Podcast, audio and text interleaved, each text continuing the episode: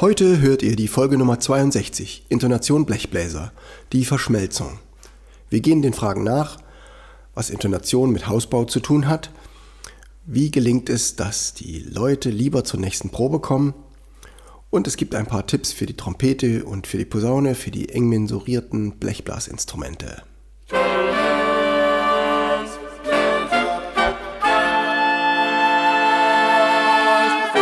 Taylors Bläser Podcast, der Wegweiser zum Lernen, Spielen und Unterrichten von Holz- und Blechblasinstrumenten. Hallo und herzlich willkommen, liebe Bläserfreunde, zur Folge Nummer 62, Intonation Blechbläser, die Verschmelzung. Wir fragen uns, was hat Intonation mit Hausbau zu tun und dazu habe ich gleich mal den Bläserreim mitgebracht. Bläserreim zu Folge 62. Siehst du ein Haus im Bau aus Steinen, wie sie sich nach und nach vereinen? Zum Ende kommt auf diese Wand ein glatter Putz wie ein Gewand. Hörst du drei Bläserstimmen klingen, wie sie ihren Dreiklang feiner stimmen? Sind die Terzen nun am reinsten, verschmilzt der Dur-Dreiklang am feinsten. Wie die Steine, so die Töne nun vereinet mit Geschick, rücken schließlich die Verschmelzung ganz zentral in unseren Blick. Ja, das ist das Thema der heutigen Sendung. Es geht um die Verschmelzung des Bläserklangs an sich.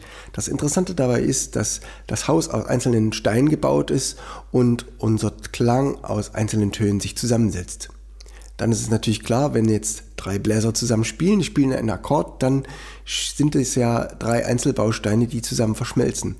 Aber das Besondere ist, dass wenn eine Posaune beispielsweise einen tiefen Ton alleine spielt, dass dann darin auch einige Obertöne schon drin sind, ganz leise. Das heißt, die Quinte und die Oktave und die Durterz, die sind da schon in diesem Klang drin.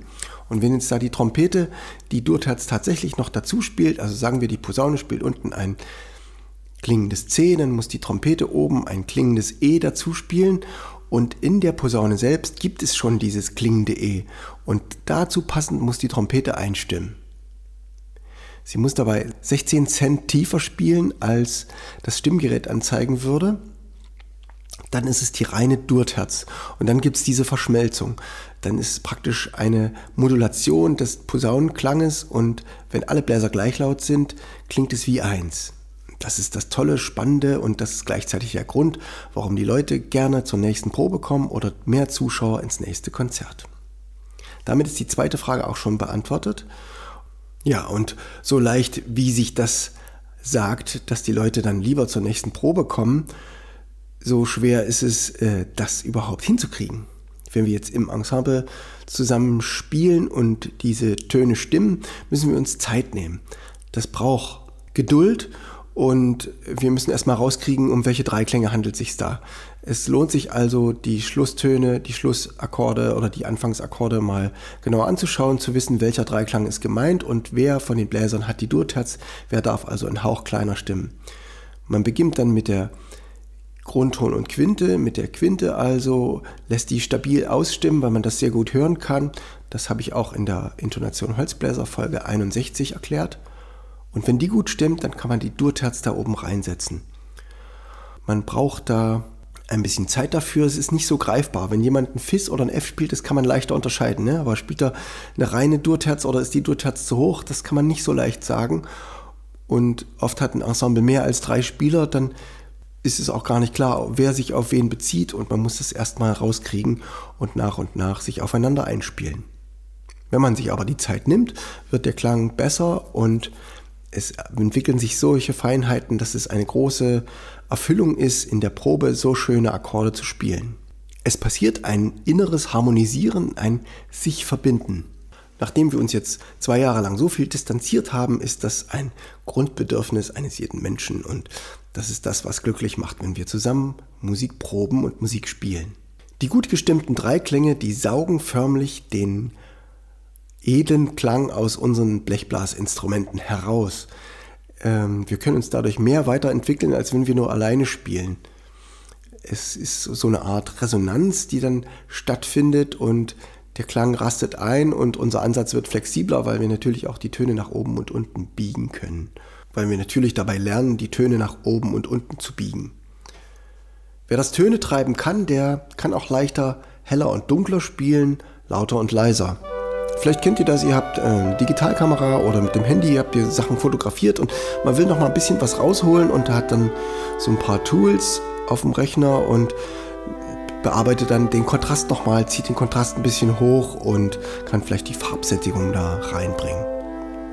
Ja, und das Kontrast hochziehen, das ist diese leisen Stellen, diese dunklen Stellen dunkler machen, die hellen Stellen heller machen. Das ist das, was wir beim Instrumentspielen dann haben. Wir machen die leisen Stellen leiser und die lauten lauter. Wir haben mehr Kontrast und wir erkennen mehr das Profil des Stückes, was es uns sagen will. Es gibt mehr Ausdruck und wir haben mehr Freude an dem Bild oder an der Musik.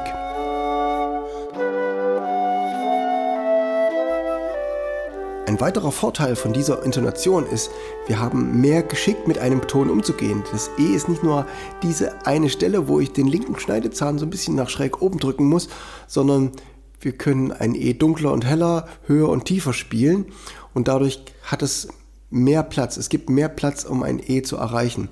Stellt euch vor, ihr geht auf einem langsamen, geht auf einem Gebirgspfad entlang und versucht da ein E zu treffen. Und wenn ihr immer auf die gleiche Weise das E spielt, ist der Pfad gerade so breit wie eure Füße. Vielleicht sogar nur wie ein Fuß so schmal. Und wenn ihr ein bisschen links und rechts auch mal tretet und das E ein bisschen höher, ein bisschen tiefer spielt, dann habt ihr mehr Platz auf dem Pfad und ihr könnt das E leichter erreichen. Es gibt also weniger Giekser, weniger verrutschte Töne. Hört auch dazu die Folge 49, sieben häufige Fehler auf der Trompete. Da habe ich auch schon über verschiedene Sachen gesprochen. Und die sieben häufigen Fehler auf der Posaune, die kommen übrigens nächste Woche. Einer von diesen Trompetenfehlern war, die tiefe Lage zu hoch zu spielen. Wenn die Lippen noch zu straff sind, dann die Lippen öffnen und mehr Luft geben.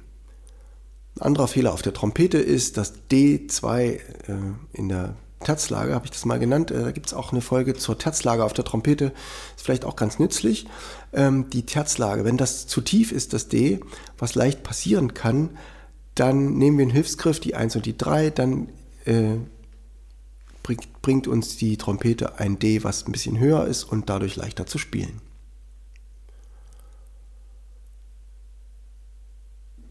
Das möchte ich an dieser Stelle übrigens einflechten. Warum ist dieses D2 ein bisschen zu tief? Eben habe ich ja gesagt, dass die Durterz 16 Hertz zu tief ist. Ne? Wenn wir jetzt ähm, die Naturtonreihe, also unsere Naturtöne, auf der Trompete spielen, wir greifen mit 1 das tiefe B, da haben wir den Grundton, dann die Oktave, dann die Quint, also den Grundton, den können wir ja nicht spielen auf der Trompete, es ist gleich die Oktave, die Quint, die zweite Oktave, also ich sage einfach mal die Töne B, F, B. Und dann kommt schon das D, was wir ja auch mit 1 greifen. Das heißt, das D ist in Wirklichkeit die Terz von der Naturtonreihe über B. Und deswegen ist das D eigentlich oben 16 Cent zu tief. Wir müssen es also immer ein bisschen treiben, wenn es eine Quinte oder ein neutraler Ton sein soll. Lediglich, wenn es ein B-Dur-Dreiklang ist und wir spielen es tatsächlich als Terz, dann wird es perfekt stimmen. So kommt es, dass das D ein bisschen zu tief ist, trifft auch für das E zu, was ja dann die Durterz von der Naturtonreihe in C ist. Und so hängt es zusammen, wenn man das so ein bisschen weiß, dass das die Naturtone, dass das die Naturtöne von sich aus mitbringen, dann kann man sich da leichter zurechtfinden. Also merkt euch einfach das D ein bisschen höher spielen, das E ein bisschen höher spielen oder die entsprechenden Hilfsgriffe verwenden. Bevor ich zur Posaune komme, lasse ich euch schon mal ein Stückchen hören. Das habe ich ähm, extra arrangiert. Ich, mir gefällt es wahnsinnig gut, weil es so eine ganz weiche Melodie ist, die auch leicht auswendig zu lernen ist, weil sie immer wieder ähnliche Phrasen benutzt und dabei schöne große Intervalle, die harmonisch gut liegen, so dass man auch lernt, sich die hohen, die größeren Sprünge zu merken. Dazu habe ich eine zweite Stimme geschrieben und ich spiele das Stück mit Trompete und Posaune. Danny Boy was ein Engländer geschrieben hat, als er die Schönheit der irischen Landschaft gesehen hat.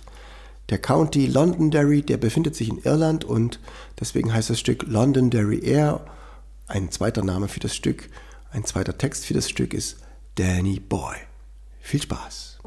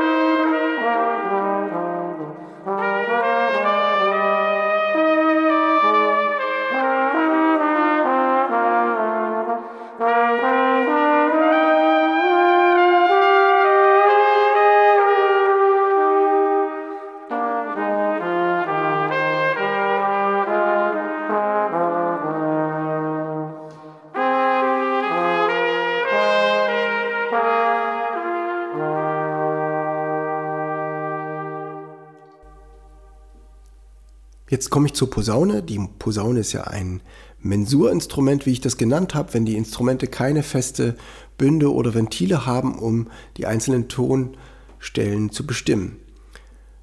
Ich empfehle euch da Gehörbildung auf eine angenehme Art, nämlich ähm, ihr trainiert eure Tonvorstellung, indem ihr Lieder mitsingt oder pfeift, wenn das Autoradio laut ist oder ihr unter der Dusche steht und lernt so erstmal diese festen Tonhöhen genau zu treffen, denn beim Pfeifen ist es ja quasi auch wie ein Mensurinstrument, dass ihr beim Pfeifen keine Raster habt, wo ihr die Töne trefft, sondern ihr müsst euch das physiologisch merken und das schafft das Gehirn auch und so ähnlich funktioniert es ja dann bei der Posaune auch mit dem Muskelgedächtnis.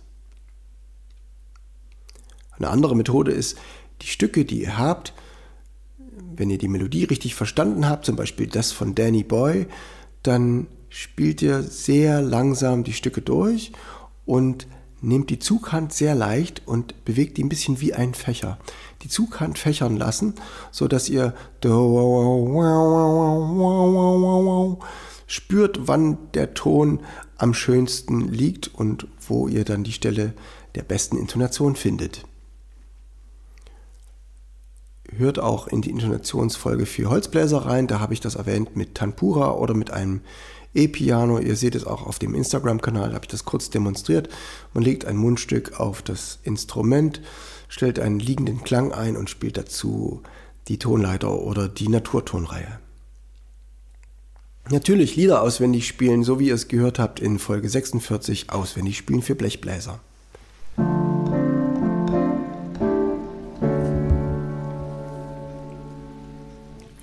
Musik hört ihr noch den Bläserreim zu Folge 62 noch einmal. Siehst du ein Haus im Bau aus Steinen, wie sie sich nach und nach vereinen? Zum Ende kommt auf diese Wand ein glatter Putz wie ein Gewand. Hörst du drei Bläserstimmen klingen, wie sie ihren Dreiklang feiner stimmen? Sind die Terzen nun am reinsten, verschmilzt der Dur-Dreiklang am feinsten. Wie die Steine, so die Töne, nun vereinet mit Geschick, rücken schließlich die Verschmelzung ganz zentral in unseren Blick.